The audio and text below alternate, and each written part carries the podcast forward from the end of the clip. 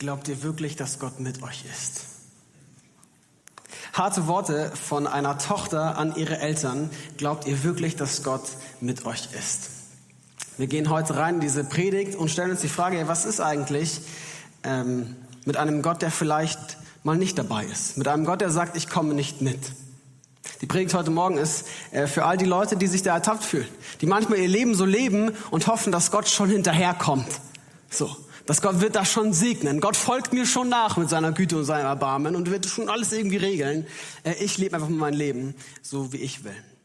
Bevor wir reingehen, würde ich gerne noch beten. Vater, danke, dass du hier bist, dass wir Gottesdienst feiern dürfen in deinem Namen. Und wir ehren und preisen dich und beten dich um deine gütige, gnädige Gegenwart, dass du unsere Herzen aufmachst für das, was du heute zu uns reden möchtest. Nicht das, was ich sagen will und nicht das, was wir hören wollen, sondern das, was du sprechen möchtest. Dir alle Ehre, Jesus. Amen. Wir sind in unserer Predigtreihe Unpreached, haben da schon ein paar Predigten durch. Timo hat darüber gepredigt, an was für einen Gott wir da eigentlich glauben, der Abraham sagt, dass er seinen einzigen Sohn umbringen soll. Oder ein Gott, der sagt, rottet ganze Städte aus und lasst nichts davon übrig. Was ist das für ein Gott? Wie können wir an den glauben und ihm vertrauen? Und letzte Woche hat Markus endlich aus der FEG Freiburg darüber gepredigt, was es bedeutet, vor einem Gott Angst zu haben. Oder müssen wir überhaupt vor Gott Angst haben, wenn Gott uns mit seiner Herrlichkeit und Heiligkeit gegenübertritt und begegnet? Keine Sorge, wenn ihr die Predigten verpasst habt und ich jetzt nicht die Lösung und die Antwort auf die Fragen gebe, dann keine Angst, ihr könnt die Predigten nachhören. Äh, online ist noch alles verfügbar auf YouTube, Spotify und Co. Und die Predigt für nächste Woche, die steht noch gar nicht fest. Also wenn du sagst, ich habe hier ein Thema, ich habe eine Bibelstelle, die ist wirklich unpreached. Darüber gibt's irgendwie nichts, da, da, drücken sich alle Pastoren, drücken sich irgendwie um diese Bibelstelle rum, äh, dann schreibt dem Timo entweder eine Mail oder draußen im Foyer gibt's so ein Kästchen und Gib ihm das Thema, damit er da nächste Woche drüber predigen kann. Unpreached. Ich bin christlich aufgewachsen und für mich war das so Daily Business, dass man am Sonntagmorgen in Gottesdienst geht. Schon als kleiner Junge bin ich da in den Kindergottesdienst gegangen. Es gab nur ein Problem, ich wollte das nicht jeden Sonntagmorgen. So, ich hatte, ich hatte auch echt gute Gründe dafür, dass ich vielleicht nicht in Gottesdienst gehen muss. Also erstens war mein Grund, dass es nicht so reingepasst hat in meine Work-Life-Balance als kleiner Junge. Also ich fand es irgendwie unfair, dass ich schon Montag bis Freitags früh aufstehen muss und Sonntag dann auch noch. Also das fand ich sehr ungnädig von meinen Eltern. Mein zweiter Grund war, ich kenne doch die ganzen Geschichten schon. Also die ganzen Geschichten aus dem Kindergottesdienst mit Noah und irgendwie Abraham, das habe ich alles schon mal gehört, Mama, ich muss da nicht nochmal hingehen. Und mein dritter Grund, ich hatte so eine Lieblingsjogginghose. Also ich fand die ziemlich cool, ich habe die jeden Tag getragen. Äh, die war, das Problem war, die war halt schon ziemlich äh, ausgewaschen, zerwetzt, überall schon so Flicken drauf und dadurch war sie auch meistens irgendwie dreckig. Ähm, und ich wollte die unbedingt tragen, im Gottesdienst auch. Und meine Mutter fand es nicht so gut.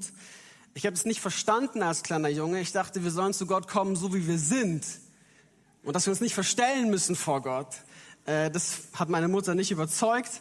Also hatte ich als Siebenjähriger keine Wahl. Und obwohl ich dann gesagt habe, ich komme nicht mit, ich komme nicht mit, äh, bin ich doch mitgekommen. Was ist für ein Gott, der sagt, ich komme nicht mit? Wenn das kein kleiner Jogginghosen tragender Junge ist, der sagt, ich komme nicht mit, sondern ein heiliger, mächtiger Gott, der sagt, ich komme nicht mit. Wir befinden uns hier in der Geschichte mit Mose. Auszug aus Ägypten. Also Mose wurde nach Ägypten geschickt, um sein Volk dort herauszuführen. Ihr kennt die zehn Plagen. Sie kommen heraus, gehen durchs Meer. Gott teilt das Meer, damit sie trockenen Fußes hindurchkommen und sie landen in der Wüste. Sie landen am Berg Sinai und Gott gibt ihnen dort die zehn Gebote. Mose holt die, ist auf dem Berg oben, kommt runter mit den Steintafeln und merkt, ah, in der Zwischenzeit war dem Volk irgendwie langweilig oder sie hatten nichts Besseres zu tun, also haben sie sich ein goldenes Kalb gebaut und das angebetet. Und dann wird Mose sauer, dann wird Gott sauer, dann gibt es eine Bestrafung, dann wird dieses goldene Kalb niedergemacht und nicht mehr darüber geredet. Die zehn Gebote, die Tafeln sind aber auch schon zerbrochen. Und dann? Und dann geht's wie folgt weiter. Der Herr sagte zu Mose, Brich auf mit dem Volk, das du aus dem Land Ägypten geführt hast. Zieh in das Land, von dem ich Abraham, Isaak und Jakob geschworen habe, deinen Nachkommen will ich es geben. Ich werde einen Engel senden, der vor dir hergeht. Ich werde die Kaaniter und die Amoriter vertreiben, die Hethiter, Perisiter, Hiviter und Jebusiter. Ihr sollt in ein Land kommen, in dem Milch und Honig fließen. Wow, erstmal richtig gut. Also eine klare Verheißung, eine klare Berufung. Brich auf, jetzt sofort, zieh in das Land, das ich dir verheißen habe, das ich dir schon versprochen habe, dass ich deiner ganzen, deinen ganzen Vorfahren schon versprochen habe, dieses, dieses Land in dem Milch und Honig überfließen. Dieses Land, wo alle deine Träume in Erfüllung gehen. Dieses Land der, der Fülle, dieses Land der Gnade, zieh dort ein. Geh, brich auf, los!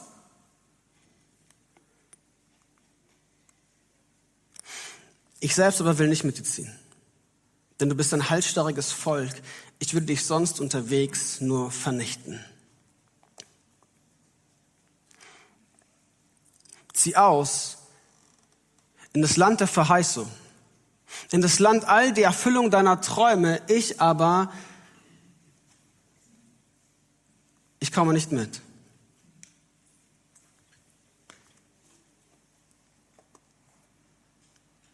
Das ist ein Tiefschlag. Das ist ein Tiefschlag für das Volk Israel und ein Tiefschlag für Mose. Warum? Weil Mose und Gott so waren. Weil die sich so gut kannten. Mose, der erste Mensch, dem Gott sich persönlich vorstellt. Gott offenbart ihm seinen Namen, sagt, ich bin der ich bin, ich bin Jahwe. Gott spricht von Angesicht zu Angesicht mit Mose. Die kennen sich zu gut und erleben all das zusammen, dem Auszug aus Ägypten. Moses die ganze Zeit im Gespräch mit Gott, auch in den, in den zehn Plagen, auch im Auszug, auch durch die Wüste, auch dann am Berg oben bei den zehn Geboten. Er ist so eng mit Gott verbunden. Und das Volk auch. Das Volk kennt auch diesen Gott. Und Gott geht ihm, die, dem Volk die ganze Zeit voran in der Wolkensäule und der Feuersäule und führt dieses Volk voran. Und auf einmal bringt Gott diesen Vorschlag, nicht mehr mitzukommen.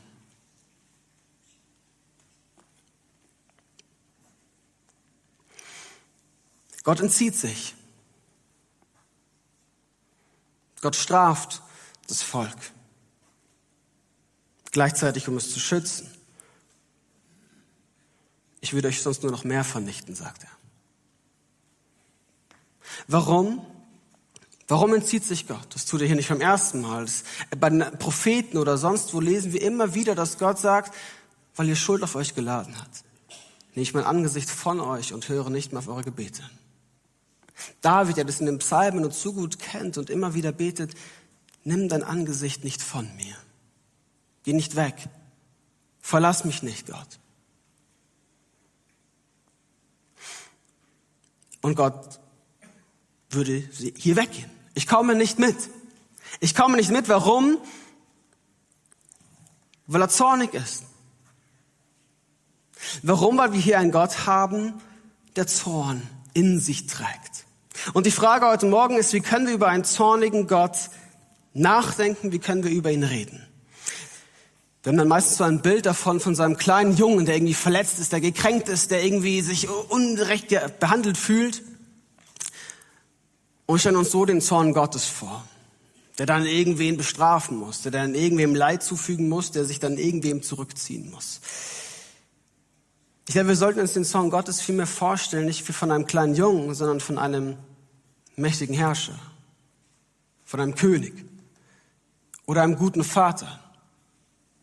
Einem guten Vater, der Gericht übt.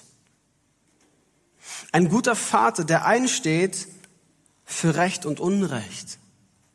Ein König, der Gerechtigkeit herstellen möchte. Die Frage, die oft gestellt wird, ist, warum brauchen wir überhaupt das Kreuz? Warum hätte nicht einfach Gott von oben sagen können, ey, schwamm drüber. Alles egal, komm, wir vergessen alles, was ihr gemacht habt. Ey, wir sind wieder im Frieden, Friede vor der Eierkuchen, alles vergeben, easy, Neustart. Warum hätte das Gott nicht tun können? Warum hätte Gott das nicht tun können? Weil das nicht Liebe wäre. Weil das Gleichgültigkeit wäre. Weil das ein Gott wäre, der sagen würde, hey, ist mir egal. Ist mir egal, was ihr macht, ist mir egal, wie ihr zu mir steht, ist mir egal, wie ihr redet und wie ihr lebt, schwamm drüber. Und im Zorn Gottes begegnet uns ein Gott, der zeigt, ich, ich kämpfe. Ich kämpfe um euch und mir sind Sachen nicht egal. Ich bin kein Gott der Gleichgültigkeit. Deswegen ist es für das Volk Israel auch gar kein Problem, diesem Gott nachzufolgen, diesen Gott so zu sehen. Wo wir dann oft erschrecken davor, dass Gott so ist und so anders ist und es irgendwie Spannung in uns erzeugt, ist es für das Volk Israel gar kein Problem, dass er so ist. Ja, vielmehr ist es sogar gut, dass er so ist.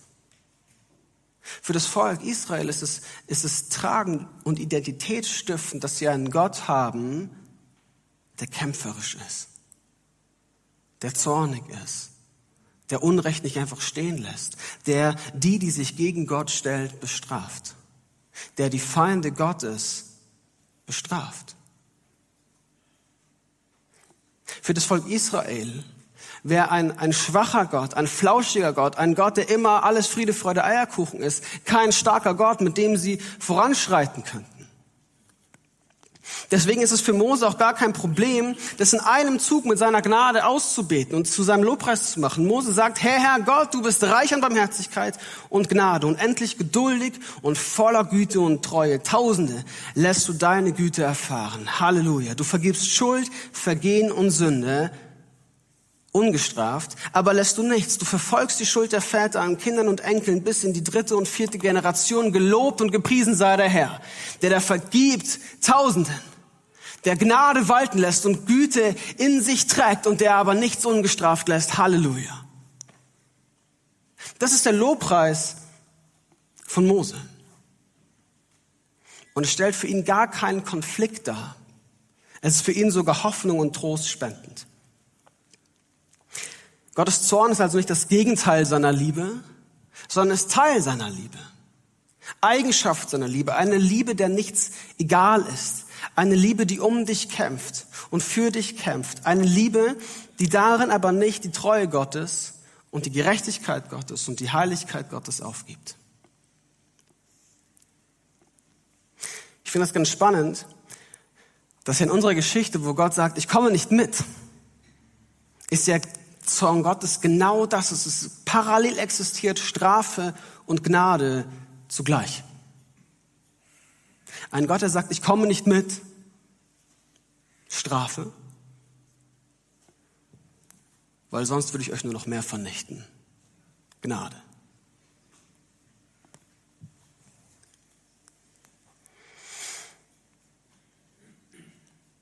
Wie würdest du reagieren? Wie würdest du reagieren, wenn du Mose wärst und dieser Vorschlag würde dir von Gott entgegengebracht werden? Zieh ins verheißene Land, gar kein Problem, hier klare Berufung für dein Leben, aber ich komme nicht mit. Wie würdest du reagieren, wenn Gott dir den Vorschlag machen würde, zu sagen, hey, schau mal, du hast hier diese Krankheit, für die du seit Jahren und Jahrzehnten betest, dass du sie wegkriegst oder eine nahestehende Person davon geheilt wird. Und, und, und ich zeige dir hier das verheißene Land der Heilung, das verheißene Land der Gesundheit. Zieh dort ein, geh dorthin. Das, wofür du schon seit Jahren und Jahrzehnten gebetet hast, geh dorthin. Aber ich komme nicht mit. Oder der Job, nachdem du dich so lange sehnst, um endlich genug Geld zu verdienen, um der Vater zu sein, der du immer für deine Kinder sein wolltest. Und Gott sagt dir schon mal hier diese Job. Ich habe ihn für dich vorbereitet. Zieh dorthin. Geh dort hin. Ich aber komme nicht mit.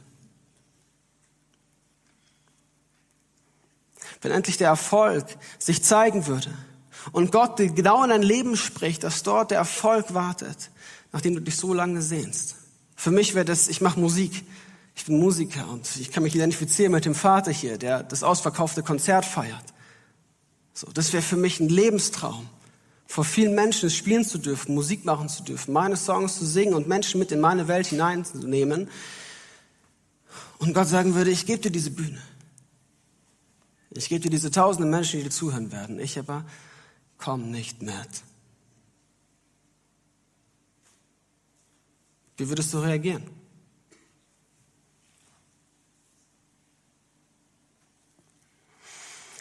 Das Volk Israel zeigt uns, wie sie reagieren.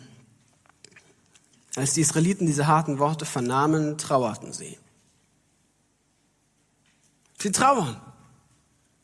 Das ist erstmal die allererste Reaktion zu sagen, ey, das ist, das, das ist nicht gut. Das ist einfach nicht gut. Und keiner legte seinen Schmuck an. Da trugen die Israeliten vom Berg Horeb an keinen Schmuck mehr. Von da an schlug Mose sein Zelt jedes Mal entfernt vom Lager auf. Er nannte es Offenbarungszelt. Jeder, der Jahwe suchte, musste aus dem Lager hinaus zu diesem Zelt gehen. Was passiert? Es passieren drei Sachen. Das erste, sie trauern, sagen, damit geben wir uns nicht zufrieden. Das ist nicht okay. Sie könnten sich auch freuen und sagen, ey, nice. Verheißenes Land ohne zornigen Gott, Checkpot. Nein, sie trauern und sagen, das ist, das ist nicht das, was wir uns erhofft haben. Das ist nicht die Erfüllung unserer Träume. Und sie legen ihren Schmuck ab. Das kann man auf zweierlei Art und Weisen verstehen. Das erste wäre, vielleicht war das Schmuck noch aus Ägypten. Gold, das sie aus Ägypten noch mitgebracht haben. Und sie sagen, wir legen das ab. Wir legen das Alte ab. Das, was wir noch irgendwie mitschleppen, das, was unsere Vergangenheit noch mitprägt, das legen wir ab und geben uns dir ganz wieder hin. Das könnte auch sinnbildlich stehen für dieses goldene Kalb, wo sie sagen, wir, wir hören auf, wir tun Buße und knien nieder vor dir her und wir unterwerfen uns dir neu. Wir legen unser Image ab, unseren Götzendienst legen wir ab und kommen ganz, ganz nackt und ganz so, wie wir eben sind, vor dich. Und drittens passiert, dass Mose das Gespräch mit Gott sucht. Und er immer wieder hinauszieht, um Gott zu begegnen. Und er kämpft im Gebet um Gott. Und Mose sagt, er sagte zum Herrn, siehe, du sagst zu mir, führe dieses Volk auf seinem Weg. Aber du hast mich nicht wissen lassen, wen du mit mir senden willst. Du hast doch gesagt, ich kenne dich mit Namen. Du hast Gnade bei mir gefunden. Wenn ich aber Gnade bei dir gefunden habe, so zeige mir bitte, was du vorhast. Dann kann ich sehen, dass ich wirklich Gnade bei dir gefunden habe. Bedenke auch, dass diese Leute dein Volk sind. Aber wenn du nicht auf unserem Weg gegenwärtig bist, dann führe uns lieber nicht von hier weg. Wenn du nicht mitgehst, dann gehen wir auch nicht. Dann bleiben wir lieber in der Wüste, wo es uns schlechter geht als in der Sklaverei und deutlich schlechter geht als im verheißenen Land, wo Milch und Honig überfließen, dann bleiben wir lieber in der Wüste mit dir, Gott, als im verheißenen Land zu sein ohne dich. Dann bleiben wir hier. Dann bleibe ich lieber in meinem erfolglosen, in meinem traurigen, in meinem kranken Dasein mit Gott, als in der Erfüllung meiner Träume und Wünsche und in der Befriedigung all meiner Bedürfnisse ohne Gott. Ich gehe nicht weg. Mose ist gar nicht gehorsam. So ganz und gar nicht. Er hatte eine klare Berufung und die lautete, brich auf und geh. Was macht Mose? Er baut sich ein Zelt und bleibt.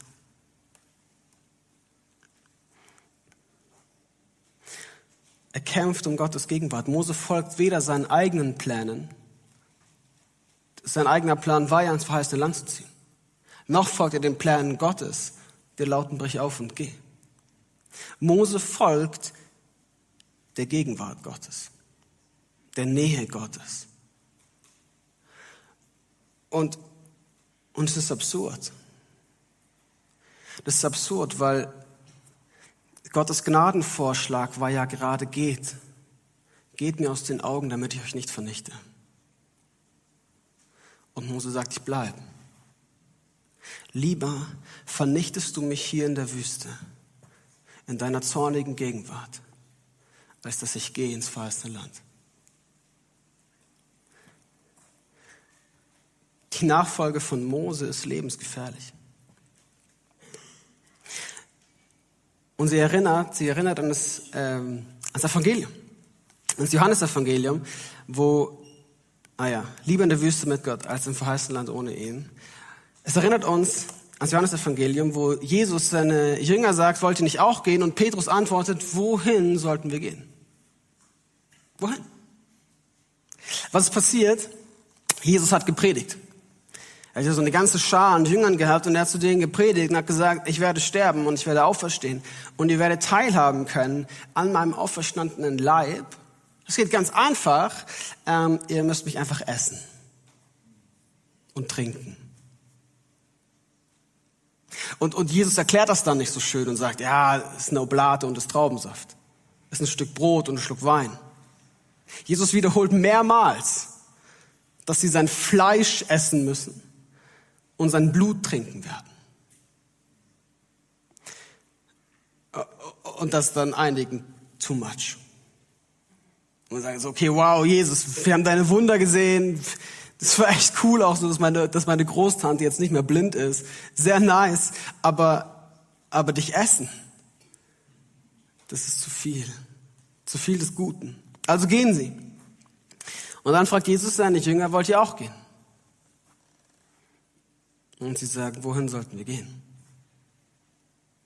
Wohin? Das macht so das Bild auch von den Menschen, die Jesus nachfolgen, weil sie sich da von Heil und Glück und Segen erwarten. Dass sie so durchs Leben gehen, indem sie eben leben und Türen eintreten und erfolgreich und den nächsten Job annehmen und die nächste Karriere in der Hoffnung, dass Gott schon irgendwie hinterherkommt und all das segnet, was du halt irgendwie in deinem Leben so vorhast. Und sobald es irgendwie schief läuft, sobald Gott dir irgendwie zornig gegenübertritt, sobald Gott dir irgendwie enttäuschend gegenübertritt, ja dann ist too much. Sobald es irgendwie kompliziert wird, sobald es irgendwie komisch wird, bin ich raus. Und Petrus, der sagt, nein, wir bleiben bei dir. Wohin sollten wir gehen? Wir haben dich kennengelernt, Jesus. Wir haben deine Lehre gehört. Wir haben deine Wunder gesehen. Wir haben deine Macht gespürt. Wir wissen, dass du der Messias bist. Wir wissen, dass du Gott bist. Wohin sollten wir gehen? Es gibt keine reale andere Option, woanders hinzugehen. Die meisten Jünger sterben, weil sie Jesus Christus verkünden. Die meisten Jünger sterben als Märtyrer und noch viele nach ihnen. Es gibt unzählige Märtyrer, die genau deswegen sterben, weil ihnen Kannibalismus vorgeworfen wird. Und anstatt dass sie sagen, ja, okay, wir lassen es mit dem Abendmahl, lassen sie sich umbringen. Wohin sollten wir gehen? Wohin sollten wir gehen, wenn wir die Gemeinschaft Gottes kennen? So will Petrus die Nähe Gottes und den, vermutlich den Tod mit ihm. So wählt Mose die Wüste, um Gemeinschaft zu haben mit Gott und wählt die Gegenwart Gottes. Und so wählt Jesus das Kreuz, um Gemeinschaft mit dir zu haben. Und die Frage ist, wählst du auch das Kreuz? Wählst du die Nachfolge? Folgst du dem Ruf, wenn Jesus dir sagt, folge mir nach, verleugne dich selbst, nimm das Kreuz auf dich. Wer sein Leben behalten will, wird es verlieren. Und wer sein Leben verliert, der wird es gewinnen.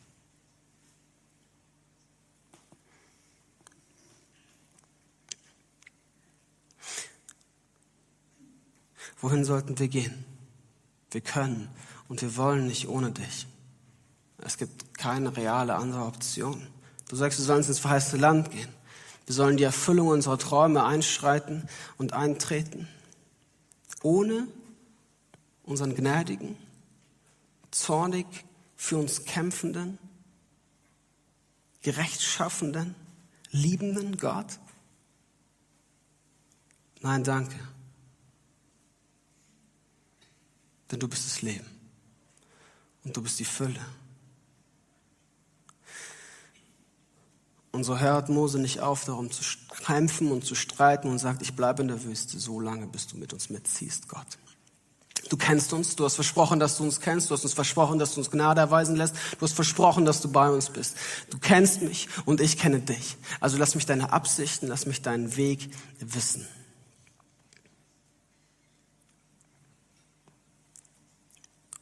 Und Mose schafft es. Gott sagte, ich werde auf dem Weg gegenwärtig sein und dich dorthin bringen, wo du ungestört leben kannst. Hier spricht Gott noch vom Du. wo du ungestellt leben kannst. Und Mose sagt aber, wenn du nicht auf unserem Weg vom ganzen Volk gegenwärtig bist, dann führe uns lieber nicht von hier weg. Woran soll man denn erkennen, dass ich zusammen mit deinem Volk bei dir Gnade gefunden habe? Doch daran, dass du mit uns gehst. Dann werden ich und dein Volk uns von jedem anderen Volk auf der Erde unterscheiden. Da sagte der Herr zu Mose, auch was du jetzt gesagt hast, will ich tun. Denn du hast Gnade bei mir gefunden und ich kenne dich mit Namen.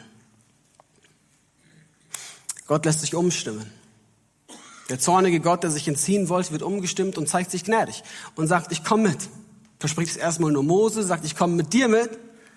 Und Mose sagt, das bringt mir auch nichts. Du musst beim ganzen Volk dabei sein. Und dann sagt Gott, okay, auch das, was du jetzt gebeten hast, werde ich, ähm, werde ich erfüllen, will ich tun. Und so geht die Geschichte weiter. Gott zieht tatsächlich mit ihnen mit. Es kommt zu einer Bundeserneuerung. Die äh, Gesetzestafeln werden wiederhergestellt. Mose zieht wieder auf den Berg, kommt herunter. Sie bauen die Stiftshütte als Vorbild für den Tempel und dann ziehen sie los. Und Gott bindet sich an diesen Tempel oder an diese Stiftshütte. Gott wohnt dann in der Wolkensäule oder in der Feuersäule auf dieser Stiftshütte. Und so wird diese Stiftshütte vorangetragen vom ganzen Volk und sie folgen dem nach. Der erste Lösungsvorschlag von Gott, ich ziehe mich zurück, um euch nicht zu strafen und ich lasse mich umstimmen und ich komme doch mit. Diese Gnadentat Gottes zieht sich weiter bis hin ans Kreuz. Wo Jesus sagt, anstatt mich zurückzuziehen, weil ihr Schuld auf euch geladen habt, komme ich mitten rein. Komme ich mitten rein in die Schuld und die Sünde. Und ich bin und bleib derselbe Gott aus dem Alten Testament bis jetzt das Neue Testament. Ich hatte damals nicht eine schlimme Phase und musste die erstmal durchmachen und habe jetzt irgendwie eine neue Charaktereigenschaft von mir gefunden und bin jetzt liebend. Nein. Ich bin noch immer ein Gott, der für Ungerechtigkeit einsteht.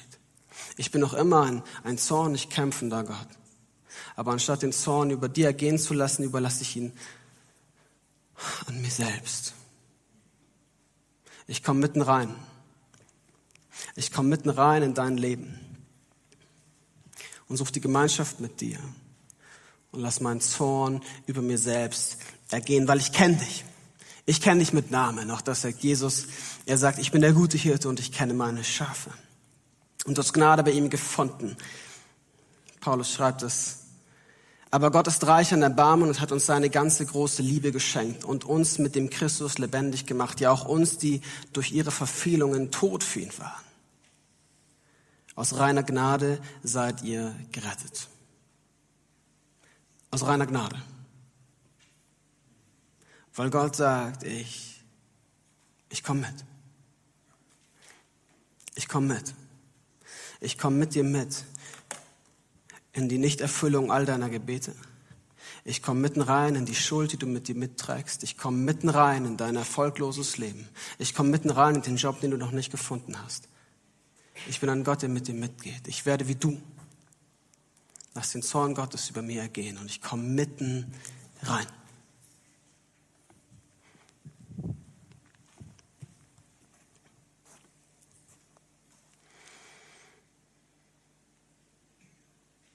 Wie kannst du das für dich praktisch werden lassen in deinem Leben? Was kannst du mitnehmen? Ich, ich will dich einladen, das zu deinem Glaubenssatz zu machen, das zu deinem Gebet zu machen, zu sagen, ich komme nicht mit Gott, ich komme nicht mit, wenn du nicht mitgehst. Ich bleib lieber hier in der Wüste, als im verheißenen Land ohne dich. Sende mich, leite mich um, begegne du mir, stell dich du mir in den Weg, aber ich will nicht da sein, wo du nicht bist. Ich will deine Gegenwart und deine Nähe kennen. Und zweitens, tu Buße.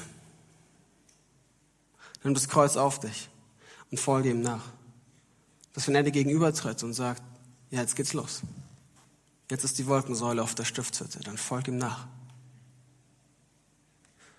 Und dann kannst du wie das Volk Israel den alten Schmuck aus Ägypten ablegen. Dein altes Ego, den alten Menschen wieder neu ans Kreuz bringen. Die alten Fotos, die du vielleicht schon längst gelöscht haben solltest. Die Websites in deinem Browser, die du schon lange nicht mehr besuchen solltest. Die Gedanken in deinem Kopf, die du schon lange nicht mehr denken solltest und die Taten deiner Hände, die du eigentlich nicht mehr tun solltest. Leg sie ab und er wirft dich wieder ihm.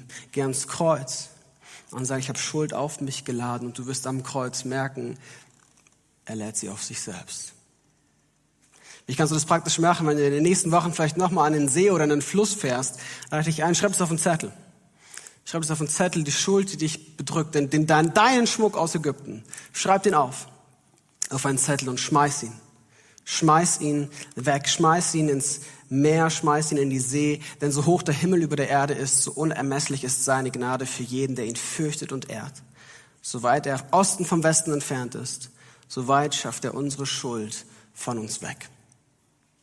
So einem Gott möchte ich nachfolgen. So einem Gott möchte ich vertrauen.